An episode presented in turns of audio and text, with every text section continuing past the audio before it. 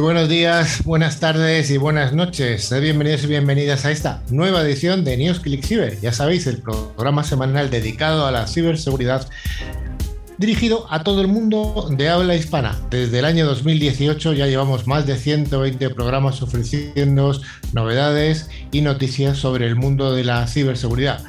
Os acercamos el mundo real intentando evitar aquellos mitos que vemos siempre en la televisión o en películas de hackers con capuchas negras. Aquí no llevamos ninguna capucha negra ni nada por el estilo. El equipo del programa está, es muy diverso, están representados CISOs, fabricantes, hackers, integradores, consultores y además no nos olvidamos de tener siempre la presencia del sistema educativo. Damos un cordial saludo a toda la audiencia que nos escucha, tanto a través de las emisoras de FM como también a aquellos oyentes que nos escuchan a través del podcast mientras que realizan cualquier tipo de actividad. Algunas se pueden confesar y otras son inconfesables. Hoy el equipo está formado como siempre de, la isla maravillosa de Palma con Joan Massanet. ¿Qué tal, Joan? Hola, ¿qué tal? Buenas tardes, buenos días, buenas noches a todos. También tenemos a doña Nuria, que como siempre nos eh, habla desde San Francisco virtual. Hola, Nuria. Lo que echo de menos yo viajar a San Francisco, pero estoy encantada de estar un día más aquí con todos vosotros, que hacía muchos días que no venía, muchas semanas ya. Hacía demasiado, se te echaba mucho de menos. También está don Sergio, que hacía mucho que no venía también. ¿Qué tal, Sergio? Bien, pues bueno, con ganas de, volver a, darle a, los, a los, eh, los transistores. A los transistores y a los podcasts. Y también tenemos a doña Manuela, que es la, sonrisa en la radio. ¿Qué tal, Manuela? Pues muy bien, con mi sonrisa preparado para todos nuestros oyentes, por supuesto. Finalmente estoy yo, Carlos Lillo. También recordamos que damos las gracias a Javi, el, técnico que hace que todo esto llegue bien a vuestros, a vuestros receptores. Y tenemos hoy un invitado que tenía ganas de tener eh, llevaba tiempo detrás de él. Eh, eh, durante este tiempo que llevaba detrás de él, pues ha dado saltos, saltos profesionales, siempre a mejor. Hola, Mario Arenas, ¿qué tal? Hola, Carlos Lillo, fenomenal. Muy bien, encantado de estar con vosotros. Bueno, Mario es el CISO global de SGS y durante la entrevista que haremos al final del programa nos contará qué es esto de SGS, que es un CISO global, cosas más que interesantes. Te esperamos al final, Mario. Fenómeno. Gracias. Bueno, y durante toda la semana podéis seguir a través de las redes sociales o de nuestro email info.clickciber.com. Además, tenemos una web con interesantes contenidos, clickciber.com. También os recordamos que podéis acceder a todos los programas anteriores a través de nuestros podcasts disponibles en Spotify, iBox, TuneIn o cualquier otra plataforma. Para ello solo tenéis que buscar la palabra clave ClickCiber. Exactamente, ClickCiber con i latina. Sergio, ¿y qué vamos a ver en el programa de hoy? Bueno, pues vamos a empezar como siempre con las noticias más jugosas de la última semana en relación a la ciberseguridad. Luego vamos a hacer un monográfico que esta semana va a ser sobre sistemas de navegación global, para ubicarnos un poco mejor sobre GPS y otras cosas equivalentes. Y luego tendremos la entrevista con el invitado, que ya habéis dicho, que es Mario Arena, que es el CISO de SGS. Pues vayamos con este primer bloque, el bloque de noticias, a ver si realmente son tan interesantes como hemos dicho.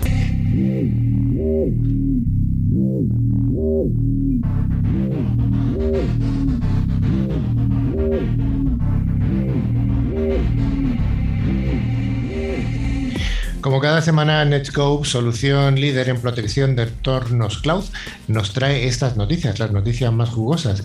Y empezamos con una alerta sobre una oleada de casos de suplantación de identidad en Instagram.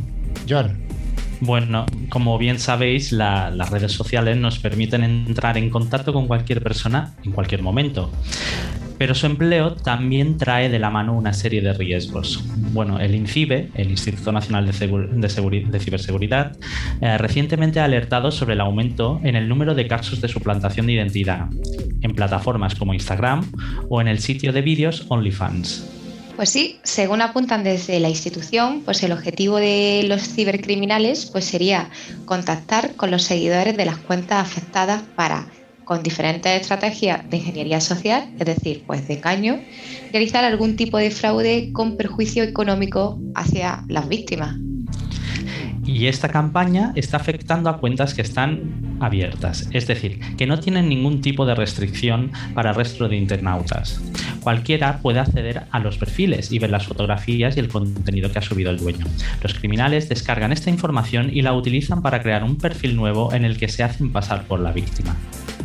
Así, los ciberdelincuentes pues, generan un nuevo perfil con un nombre muy similar al original ya existente. Pues, simplemente pues, cambian una letra o un símbolo. Esta cuenta fraudulenta pues, también tendrá la misma descripción e imagen del perfil original e incluirá pues, alguna incluso de las publicaciones de la cuenta suplantada. Explican desde INCIBE. La institución hace especial hincapié en que no se descarta que estos casos puedan comenzar a darse en otras plataformas tan conocidas como TikTok, Twitter o incluso Facebook, que ya hemos dicho alguna noticia. Sí, realmente sí. Oye, Joan, ¿y cómo lo hacen? Pues bien, los ciberdelincuentes se hacen pasar por una cuenta que en ese momento está llevando a cabo un sorteo concurso a través de la red social. Eh, esto lo denunciamos hace muy poquito nosotros eh, a través de las redes sociales nuestras, porque fue así y también era a través de concursos. Tras crear la cuenta fraudulenta, en la misma plataforma, los ciberdelincuentes comienzan a solicitar amistad a los seguidores del perfil legítimo y les envían un mensaje directo informándoles de que han sido ganadores del sorteo. En el mismo mensaje también se informa de que para hacer efectivo el premio deberán seguir las instrucciones que se indican en el enlace que facilitan, apuntan desde la institución.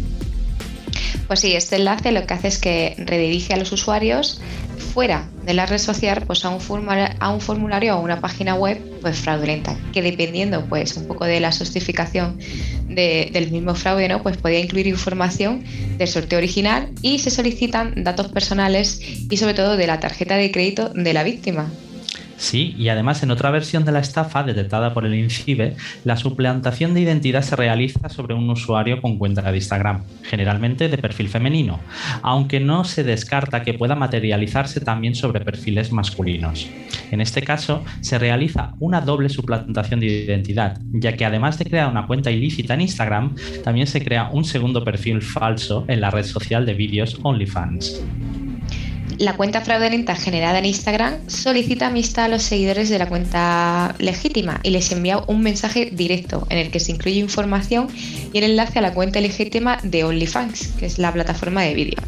En esta pues se anima a la suscripción en el que hacerse efectiva pues genera un daño económico y sobre todo pues reputacional a la víctima ya que dicha cuenta pues realmente es ilegítima.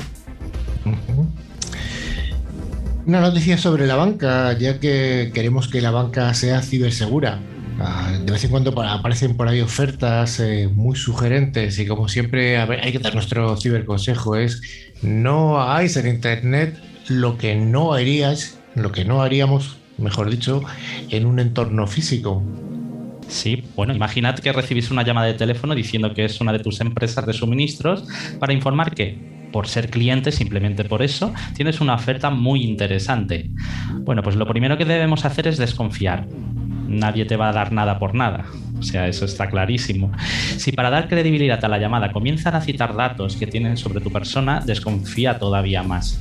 Si para acceder a la oferta solo tienes que aceptarla y darles para ello unos datos que te van a enviar al móvil para confirmarla, ya ahí tienes que desconfiar totalmente. Pues sí, Joan, si la empresa real de suministros obviamente te fuera a aplicar un descuento, lo haría sin más y te informaría de ello, pero probablemente no tendrías que hacer pues ninguna confirmación.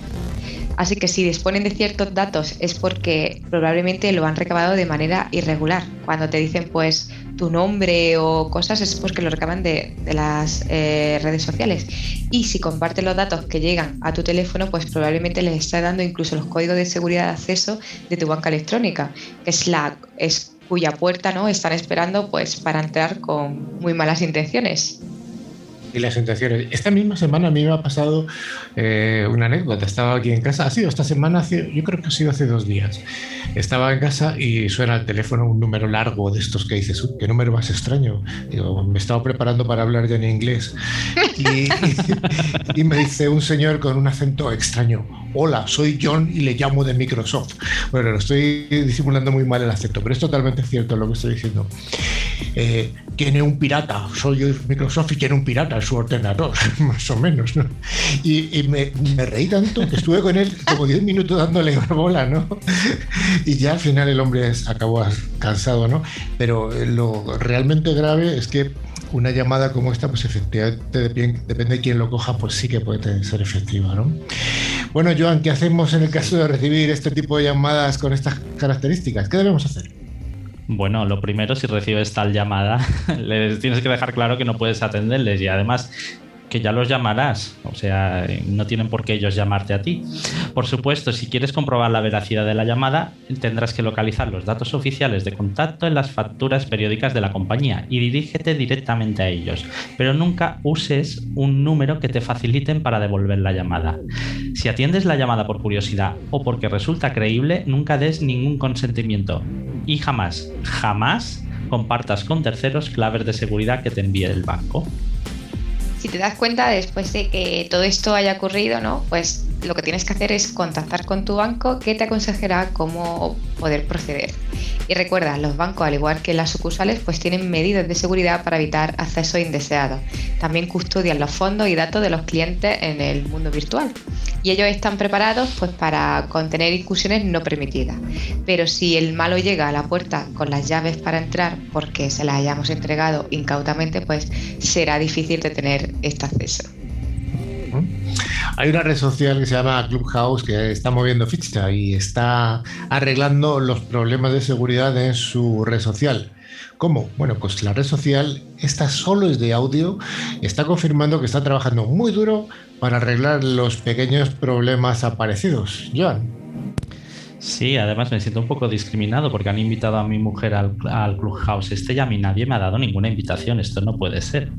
Bueno, pues hace apenas una semana se detectaron eh, problemas de seguridad la app de Clubhouse, la red social de moda además, a la que solo se puede acceder muy bien, como he comentado antes, por invitación y que ya supera los 10 millones de usuarios. Una falla de seguridad que afectaba la posibilidad de conocer los identificadores de los usuarios, así como todas las salas en las que participaban y el contenido que se transmitía a través de ellas. Desde la red social han reconocido la existencia de esas lagunas de seguridad en el cifrado de algunas comunicaciones que, llevan a cabo a través de, la aplicación del Clubhouse y han prometido resolverlas en el menor tiempo posible. Algo que seguramente pues, les llevará a tener que cifrar todos los datos que parten de los dispositivos conectados para evitar que algunos de ellos pues, puedan terminar en servidores de terceros. Bueno, pues concretamente Clubhouse ha confirmado que todo lo publicado efectivamente ocurrió y que las filtraciones afectaron a varias salas en las que participó un usuario que ya ha sido expulsado de forma permanente de la red social. Además, añadieron que a esas medidas les unieron otras salvaguardas que impiden cualquier posibilidad de que un escenario así vuelva a repetirse. Bueno, hay que, decir ¿no? que que este tipo de, incidencias y que realmente la compañía las eh, confirme como tal, pues es, es, de aplaudir, ¿no? Es lo que se debe hacer. Y una de las medidas que, que, parecen haber tomado pues es cerrar por completo la posibilidad de que nadie pueda conectarse, por ejemplo, desde China, ya que Clubhouse no está disponible en aquel territorio, aunque un usuario con una cuenta en una App Store de otro país pues podría tener acceso a ella, ¿no? Bajársela y meterse en cualquier sala para participar desde hace unas horas, pues si alguien quiere conectarse desde aquel país, tendrá que recurrir a una VPN, lo que desviaría el tráfico a otros servidores de territorios aparentemente menos conflictivos. Hay nuestros amigos chinos. Hay que recordar que todo el tráfico de Internet Sí, sí, nuestros amigos chinos, rusos y coreanos nos tenemos ahí fijados. Que todo el tráfico que pasa por China tiene que acogerse a la legislación de aquel país, que tiene facultadas acción ejecutivas para interceptar cualquier dato o información relevante que pueda considerar una amenaza para la seguridad nacional. De ahí que muchos especialistas estén convencidos de que cualquier actividad que se lleve a cabo por personas que no son afines a las autoridades de Pekín podrían ser interceptadas.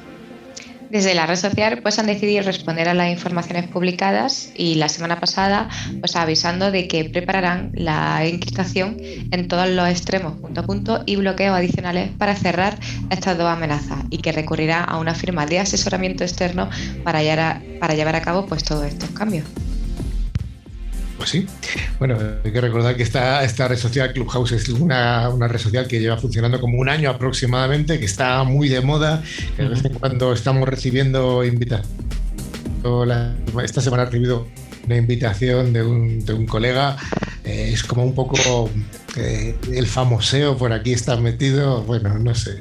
Yo, yo no he entrado todavía, pero bueno, no sé si algunos sois usuarios, pero. De Carlos, si tienes invitación... un privilegio, ¿eh? Estás privilegiado ahí. Eres súper cool, súper bueno, Bueno, bueno, bueno. El trendy de Carlos. Aquí, aquí, no aquí hay personas que son trending topic. No he entrado todavía. No he entrado. Bueno, hay un ciberataque a instituciones francesas y bueno, pues parece que SolarWinds se está expandiendo por Europa. Llevamos ya varias semanas hablando de SolarWinds y, y lo que nos queda, ¿no? Sí, es el día de la marmota, esto ya.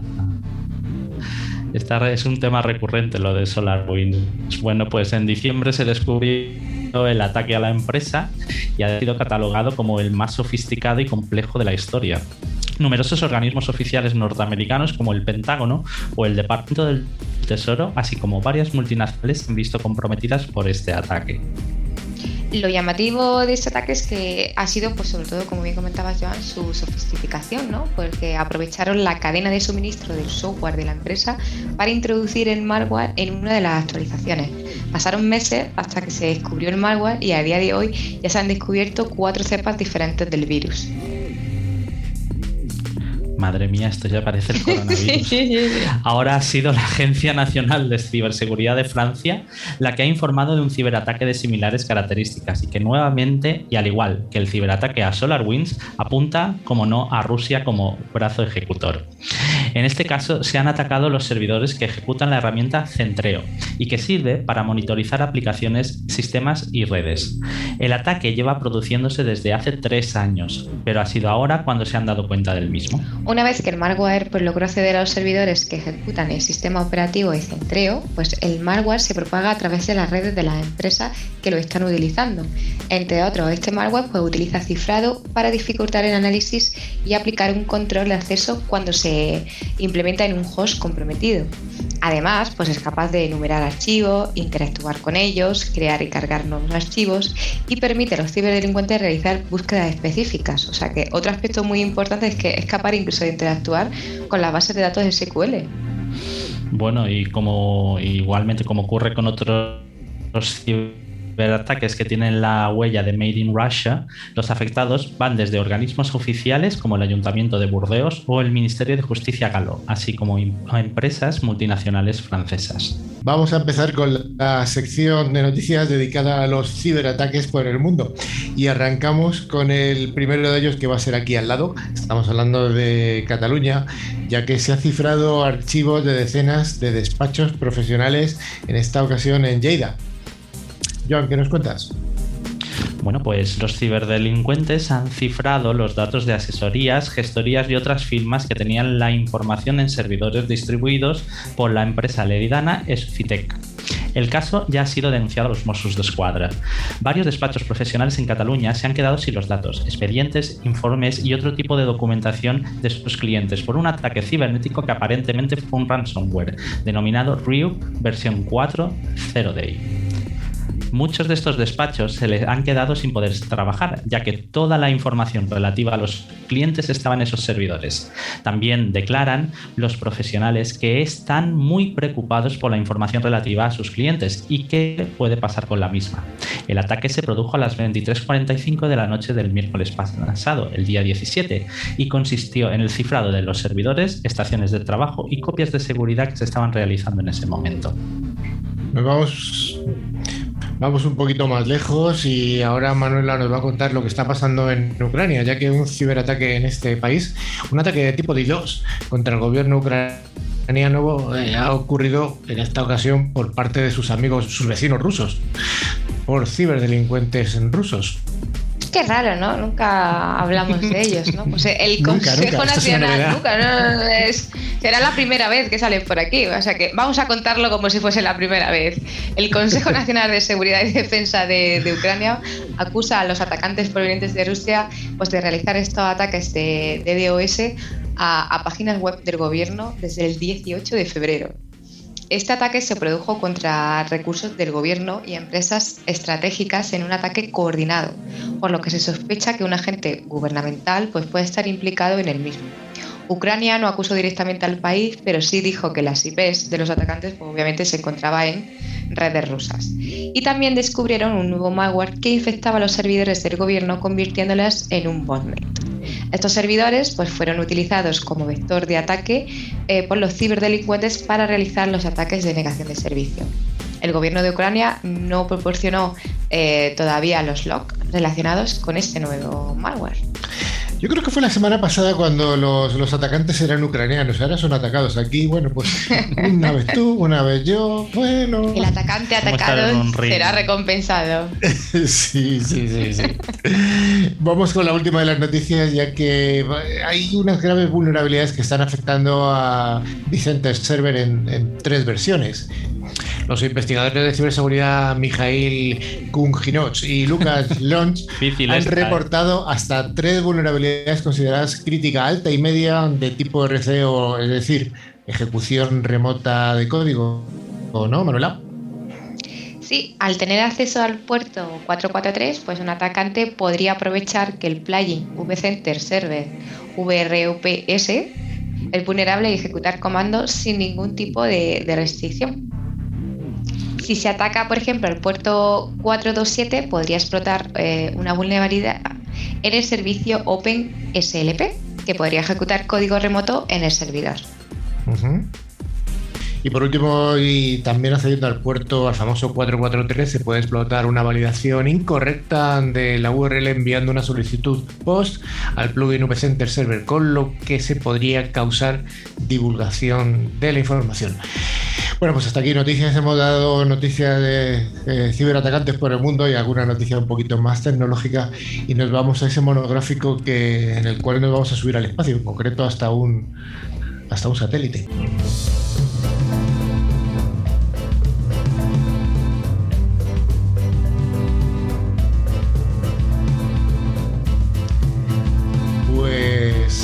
Cada semana, esta sección de monográficos es ofrecida por Fospoint, fabricante líder en seguridad convergente, con un amplio catálogo de soluciones de ciberseguridad. Y hoy tenemos el tema a desarrollar en profundidad, que son las redes, las redes GNSS y Galileo.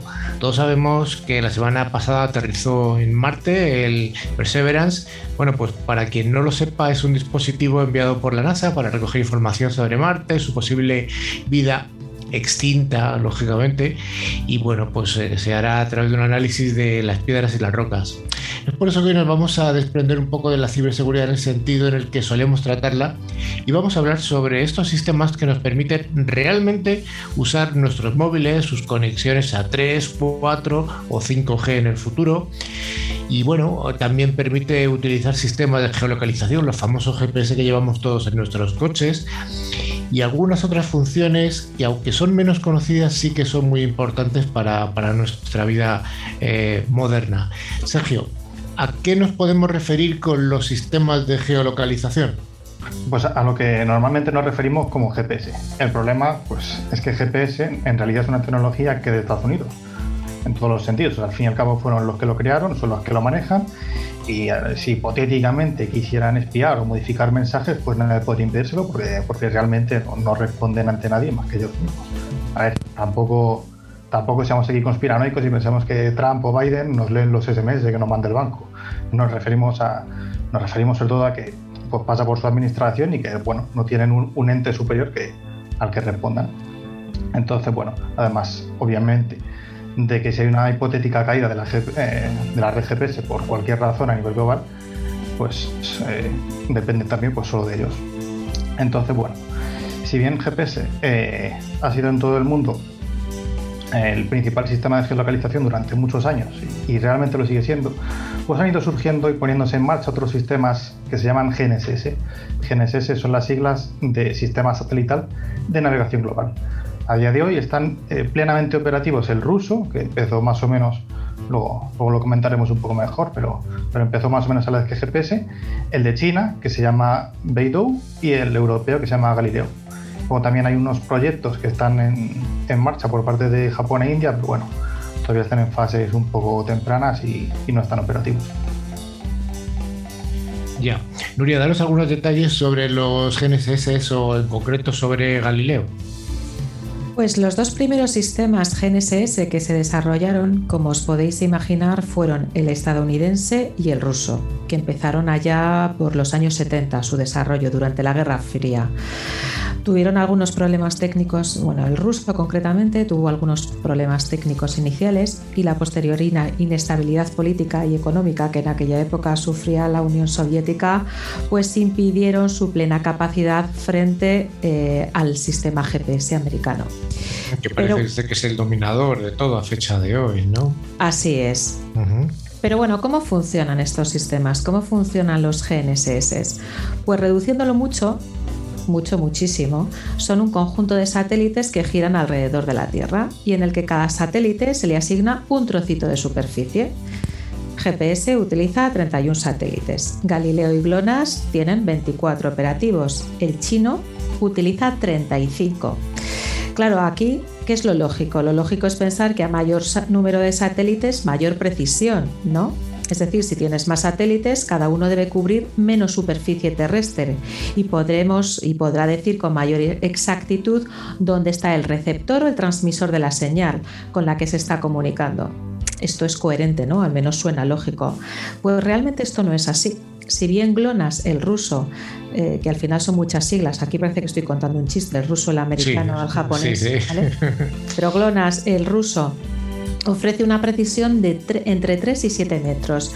GPS llega hasta los 30 centímetros. El chino, Videu, llega a los 10 centímetros y el europeo, eh, Galileo, da una precisión de 1 centímetro.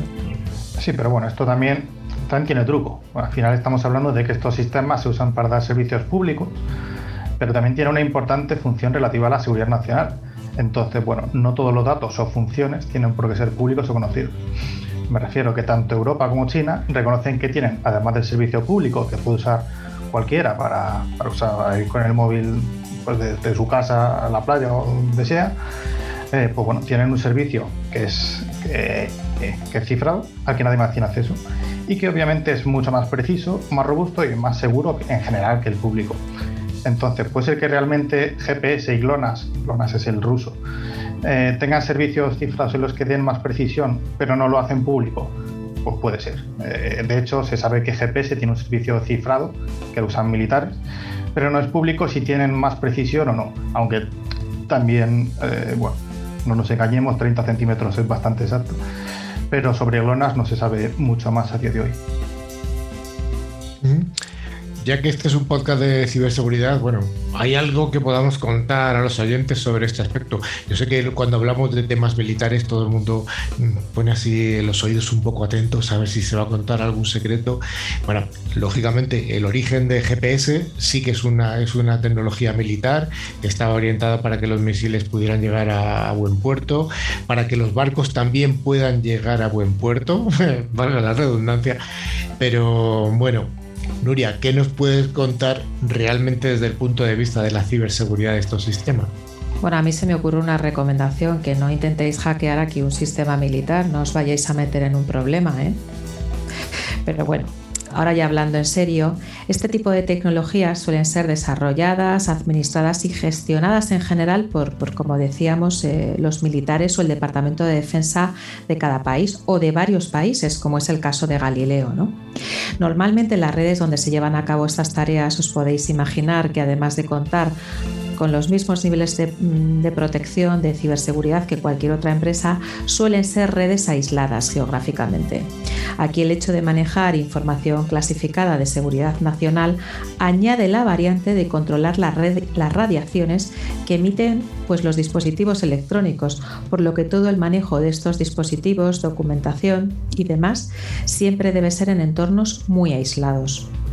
Sí, a lo que Nuria se refiere con esto último, sobre todo, es que bueno, hay dos tipos de, entornos en los que se suele trabajar para este tipo de, sistemas, de documentación, etcétera. Que bien, son salas con acceso muy, restringido o salas dentro de un perímetro controlado muy amplio. En el primer caso estaríamos hablando de salas que son auténticas jaulas de Faraday, y que tienen paredes metálicas muy recubiertas, que son totalmente aislantes de cualquier tipo de redacción hacia adentro o hacia afuera, eh, que tienen por lo menos un doble factor de autenticación de entrada, es decir, pues, algo biológico o algo que se tiene, o una contraseña, ya sabemos. Y en el segundo eh, caso que, que comentaba, pues de salas que están dentro de entornos militares muy amplios. ¿Y tenemos algún ejemplo aquí en España de alguna sala de este tipo? Sí, sí. Por ejemplo, aquí en Madrid, pues en la base aérea de Torrejón de Ardoz, eh, pues bueno, hay, es un, entorno muy muy amplio. Entonces, bueno, hay salas que hay dentro eh, que, tienen, que están pues a más de mil metros del perímetro, de un perímetro de una zona no controlada, en la que, bueno, ahí sí se puede manejar ese tipo de, documentación.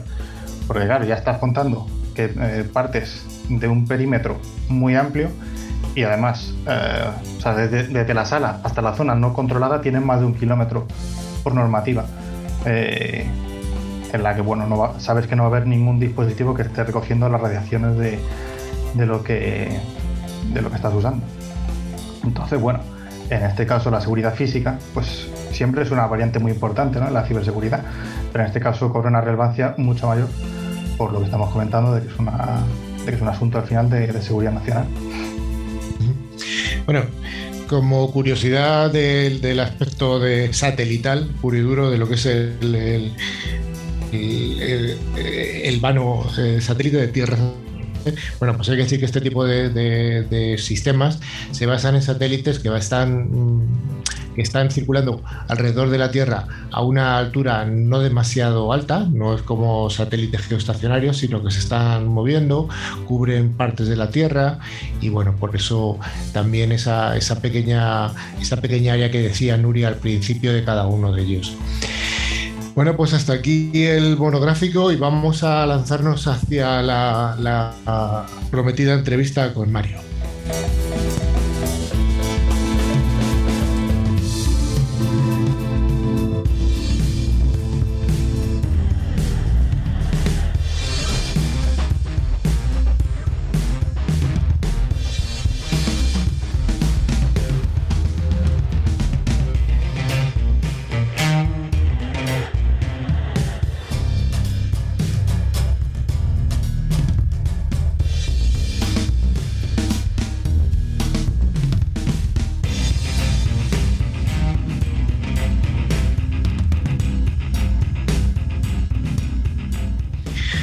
Como prometíamos al principio, teníamos una prometida, valga la redundancia de nuevo, entrevista con Mario Arenas. Mario Arenas es el CISO global de SGS.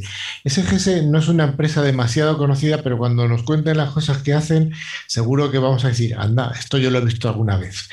¿Qué tal, Mario? Hola, muy buenas, ¿qué tal? Eres un profesional con amplia experiencia ya en el mundo de la ciberseguridad. ¿Nos quieres dar algunos, algunas notas sobre tu carrera profesional? Bueno, yo tengo un, background técnico, eh, creo que coincido con muchos de los que, de los que estáis aquí anteriormente. Y como digo, desde el principio de mi carrera siempre he sido alguien muy, muy técnico, digamos que he sido eh, cocinero antes que fraude. Eh, eso, la verdad es que era un criterio, un, te da criterio a la hora de, hacer ese cambio al mundo de la gestión, porque digamos que al haber pasado antes por cocina, em, tienes, como digo, un criterio formado acerca de las cosas. Y si bien es cierto que las tendencias van cambiando, las tecnologías van evolucionando continuamente, pero bueno, eh, la base existe y, desde luego se, se, mantiene y todos tenemos que mantenernos actualizados al fin y al cabo. Pues ya sabes cómo pedir a cocina si el plato está en su punto o poco hecho o como sea, sabes lo que significa claramente y cómo lo tienen que hacer. Exactamente. Eh, además he tocado, he tenido la oportunidad de, tocar muchos palos, ¿no? Estar eh, tanto en servicios eh, de SOC en varios niveles como, como ser eh, consultor de, seguridad. Eh, por tanto, conocer muchos entornos diferentes, muchas empresas diferentes, en arquitectura de seguridad, estar en el mundo de la preventa. con lo cual, conozco un poco lo que hay delante y detrás del telón en muchos casos. Y no solamente ese conocimiento técnico, sino que ese conocimiento de cómo se mueve el mundo mm, también por detrás pues es muy interesante eh, y para mí es clave y relevante a la hora de tratar con proveedores, que es uno de los aspectos más importantes de, mi trabajo, la, eh, la, gestión de los proveedores.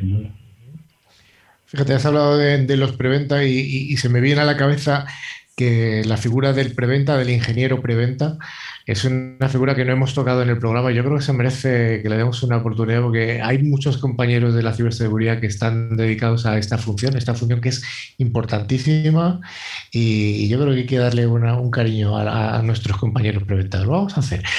Sin duda, sin duda, deberíais, deberíais. Hay, seguro que muchos compañeros míos eh, le agradecen. Muy importante, más de lo que parece esa función, sin duda. Absolutamente, porque muchas veces se lleva el premio el comercial, el vendedor, el cliente, por supuesto, que está ahí, pero el preventa, solamente, yo creo que es un poco negativo la palabra preventa. Yo creo que hacen más que una algo que va antes de, hacen, hacen mucho más, sin duda.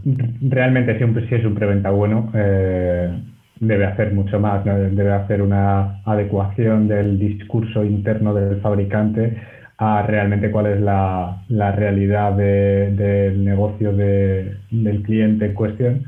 Y desde luego eso es un arte, eso requiere tantos skills técnicos como eh, una capacidad de entendimiento acerca de quién tienes enfrente, del entorno que tienes enfrente, del reto que te están planteando y orientar en un momento dado un discurso hacia un sitio u otro u otro de, tu portfolio y de la solución que tú quieras aportarles, no es nada fácil. No es nada fácil, además tiene que tener capacidades para saber expresar, para saber comunicar claramente. O sea, no es el típico ingeniero que puede visualizarse como alguien muy cerrado ahí. No, no, no, no, es al revés. Es una persona que tiene que ser súper abierta y, saber comunicar una parte técnica a un discurso más comercial, pero eso no es un arte, es realmente un arte. Bueno, Mario, eh, hemos dicho que eres el CISO global de SGS. ¿Qué es SGS? Es, una muy buena pregunta. SGS es una, es una empresa que eh, no está en la boca de todos eh, todos los días, ¿no? No es un, no es un Carrefour, no es un Repsol o algo así.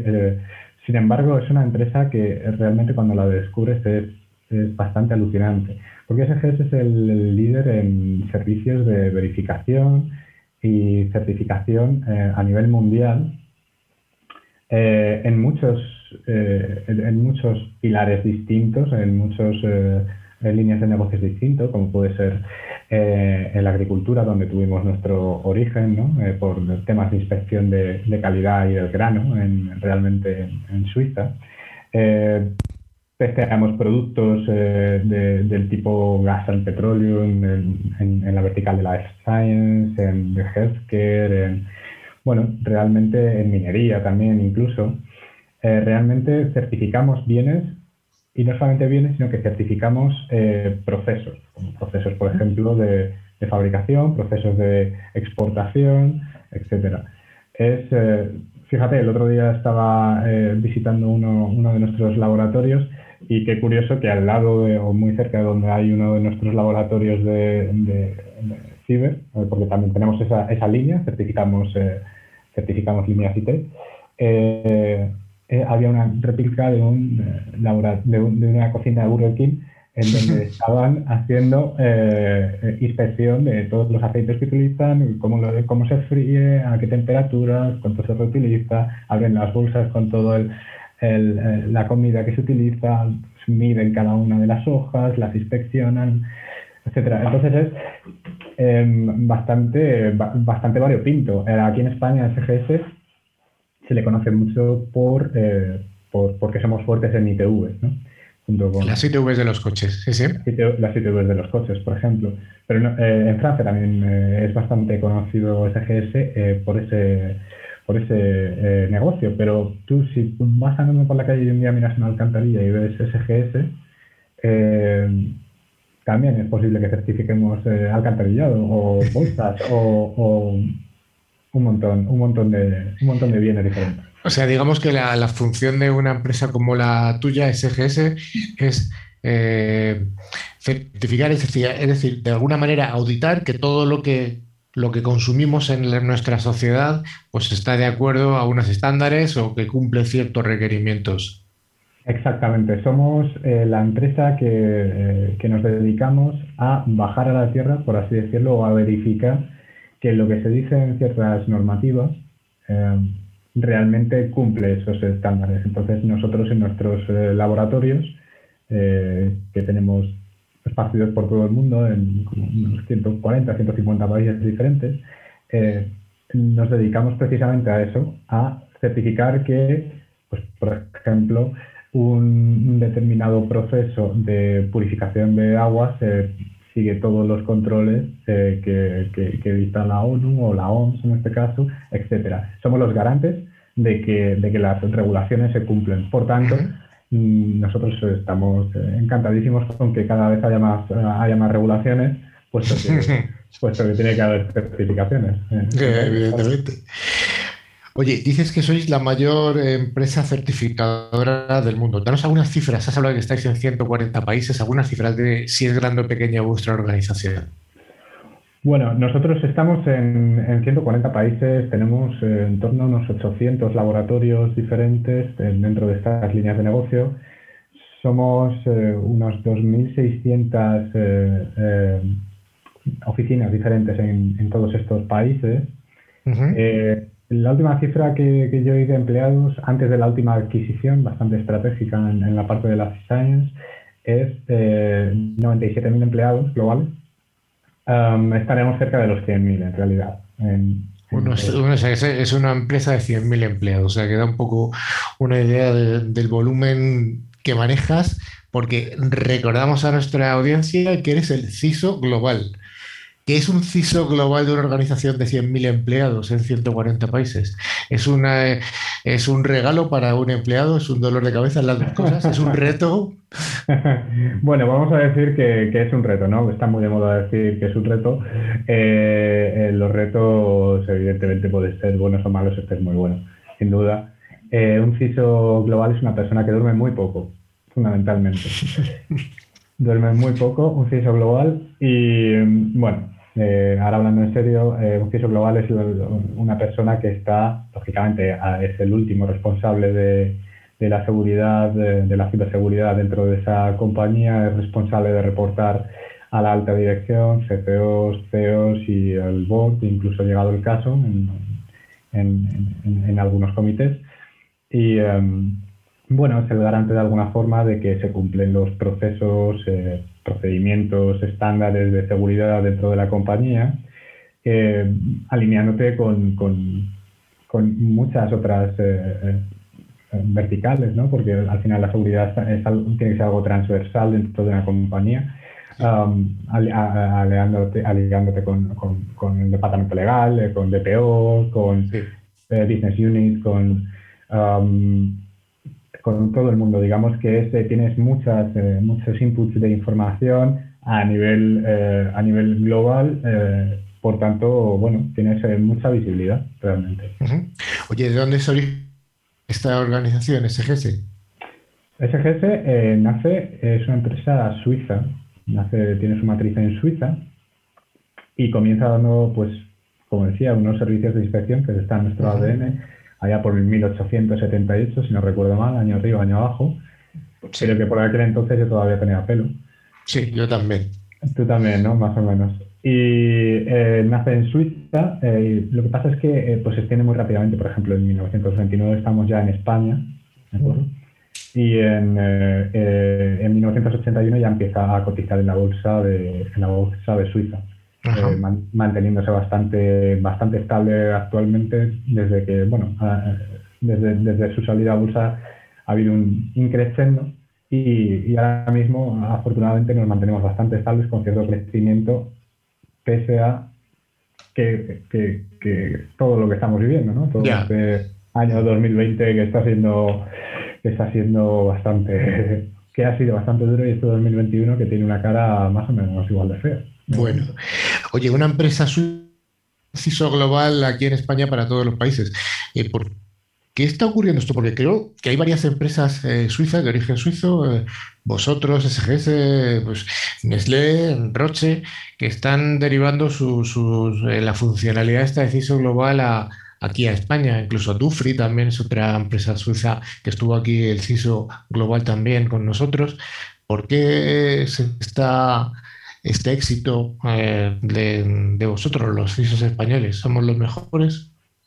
Somos muy buenos, como en cualquier otro campo, como en el campo de la investigación, como en el campo de la medicina, como, como, en el mundo deportivo, somos muy buenos. A ver quién ha ganado tanto Roland Garros como Nadal, por ejemplo. Sí, por ejemplo, sí. Eh, los programadores españoles son, están muy bien considerados globalmente.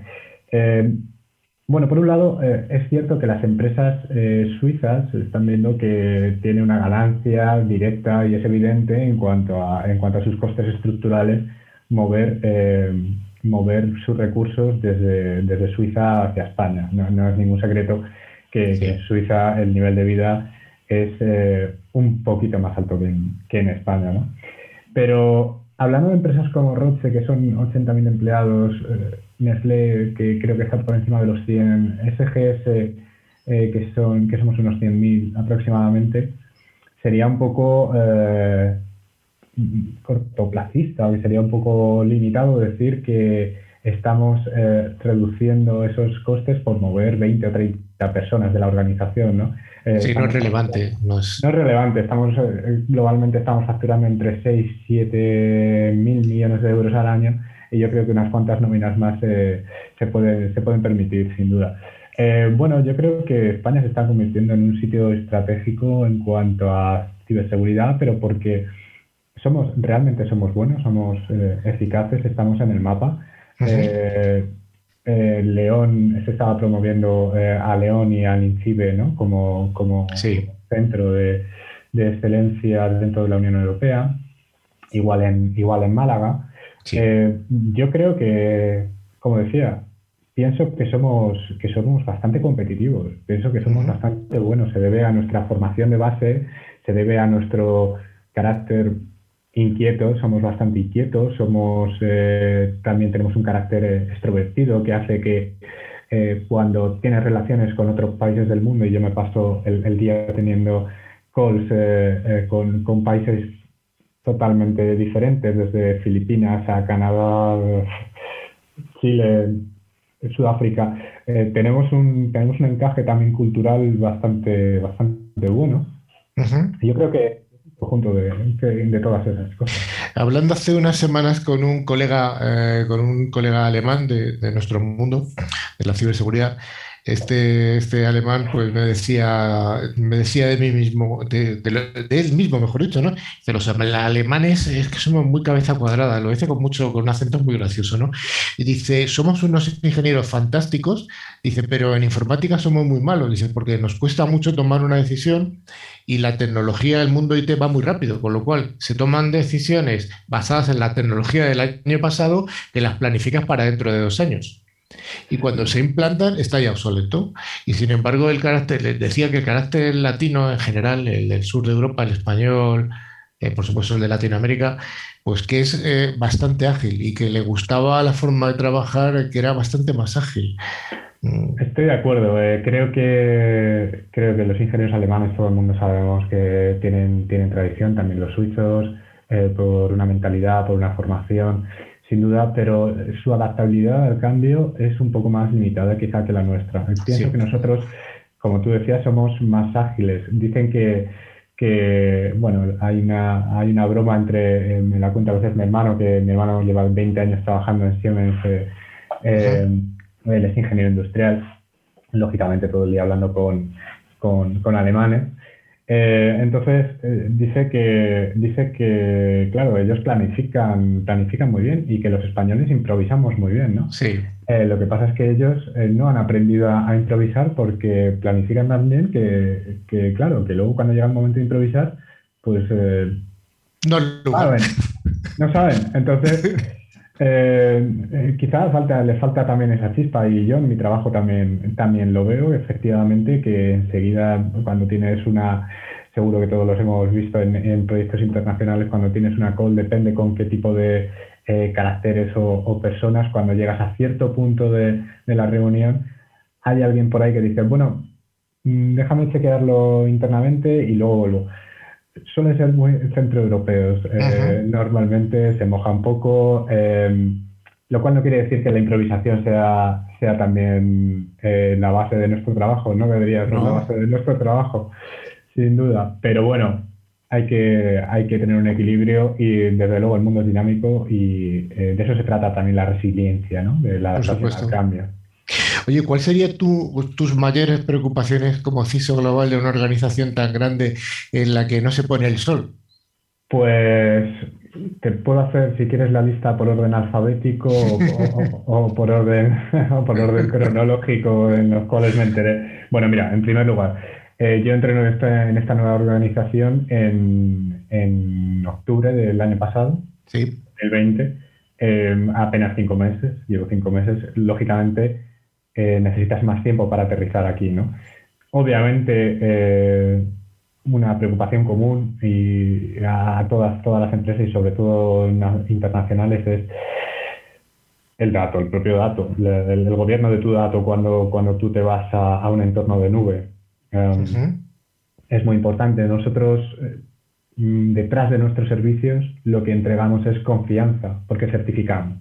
Entonces, para nosotros es clave nuestros, eh, nuestros datos, la imagen que damos a, los clientes y, por supuesto, hablando un poco más dentro del mundo tequi, para mí la identidad es clave dentro de, dentro de eh, nuestro mundo. Para mí un, un, dato y una identidad pueden tener un valor aproximadamente igual. Estamos viendo cuáles son los vectores de ataque y por dónde, por dónde entran, que mayormente eh, en, estos últimos años está siendo a través de correo electrónico, ¿no? quizás es el vector más utilizado, pero lo primero que hacen es eh, intentar eh, comprometer una cuenta. Y desde desde una cuenta comprometida, empiezas a rascar, empiezas a rascar y, y, al final lo que vas es al dato, con lo cual tienes que controlar el punto de entrada, que es los usuarios, somos el punto débil de la cadena, sin duda alguna, y tienes que controlar, tienes que intentar controlar dónde está tu dato, eh, quién lo maneja y de qué forma está asegurado. Mario, pues yo me gustaría preguntarte más cosas, pero de verdad que es que no tenemos más tiempo porque mm, me, parece muy interesante. Yo creo que llevas apenas cinco años en la empresa, eh, pero te estás dando cuenta del, del reto que tienes, que es realmente importante. Yo casi te invitaría que dentro de un año volvieras por aquí y nos contaras cómo has ido solucionando estos retos que, nos has estado contando y cómo ha evolucionado, porque realmente, oye, llegas a una organización tan grande, pues tienes que crearte tu mapa mental, tu mapa, tu mapa jerárquico, tu, tu mapa de cuáles son las deficiencias, las cosas que están bien, las cosas que hay que mejorar, pues como en todas partes. Y yo creo que una visita dentro de un año cuando ya esto esté asentado y ya seguro que duermas un poquito mejor. Esperemos al menos, ¿eh? Eso, eso, estaría, eso estaría fantástico, al menos dormir una vez al año siempre, siempre es reconfortante. Y yo encantado de volver aquí y contaros mi experiencia durante todo este año, aunque es verdad que solo han pasado cinco meses, no cinco años, pero parecen, a veces parecen cinco años ya. ¿eh? O sea que dentro de un año va a parecer ya, voy a estar pidiendo la jubilación. bueno, dentro de un año, si Dios quiere, haremos el programa en el estudio, que será mucho más agradable que hacerlo así, a través de, de una de estas maravillosas aplicaciones tipo Zoom o Teams que nos hacen la vida que se pueda seguir haciendo. Exactamente. Muchas gracias, Mario. Muchas gracias a vosotros, Carlos.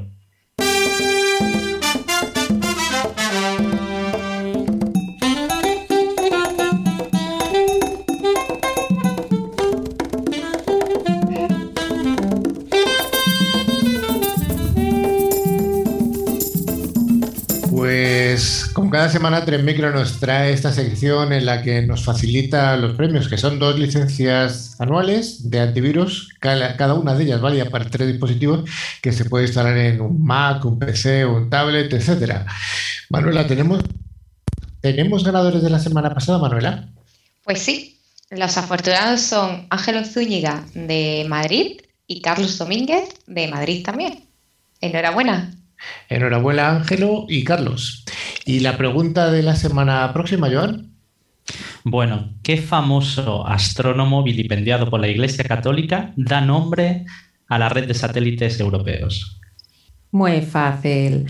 Muy fácil, os lo ha puesto Joan muy fácil esta semana. Para participar, recordad, tenéis que enviarnos un correo a info.clickciber.com indicando vuestro nombre y la, localidad, y la localidad desde la que nos seguís. ClickCiber está llegando a su final. Sí, pero antes de despedirnos, os recordamos que podéis poneros en contacto a través de nuestro email info.clickciber.com. Y también, por supuesto, pues podéis seguirnos a través de nuestras redes sociales, en Twitter, LinkedIn o Facebook. A través, a través de nuestra página web clickciber.com se puede acceder a nuestra revista digital que está en el horno ya, el número 4, ¿no, Carlos? Está en el horno, está ya a 180 grados, sí. Ver las fotos y otros contenidos de interés. Y además, bueno, como siempre recordamos que este programa y todos los anteriores lo podéis escuchar en iBooks, Spotify, TuneIn, en Apple Podcast, en lo que queráis, a través de, bueno, buscando la palabra clave, ClickCiber. Pues muchas gracias a todos y a todas por acompañarnos. Damos la bienvenida a la gente que se incorpora nueva y nos escuchamos aquí en siete días en Click Ciber. Hasta la semana que viene. Adiós. Adiós.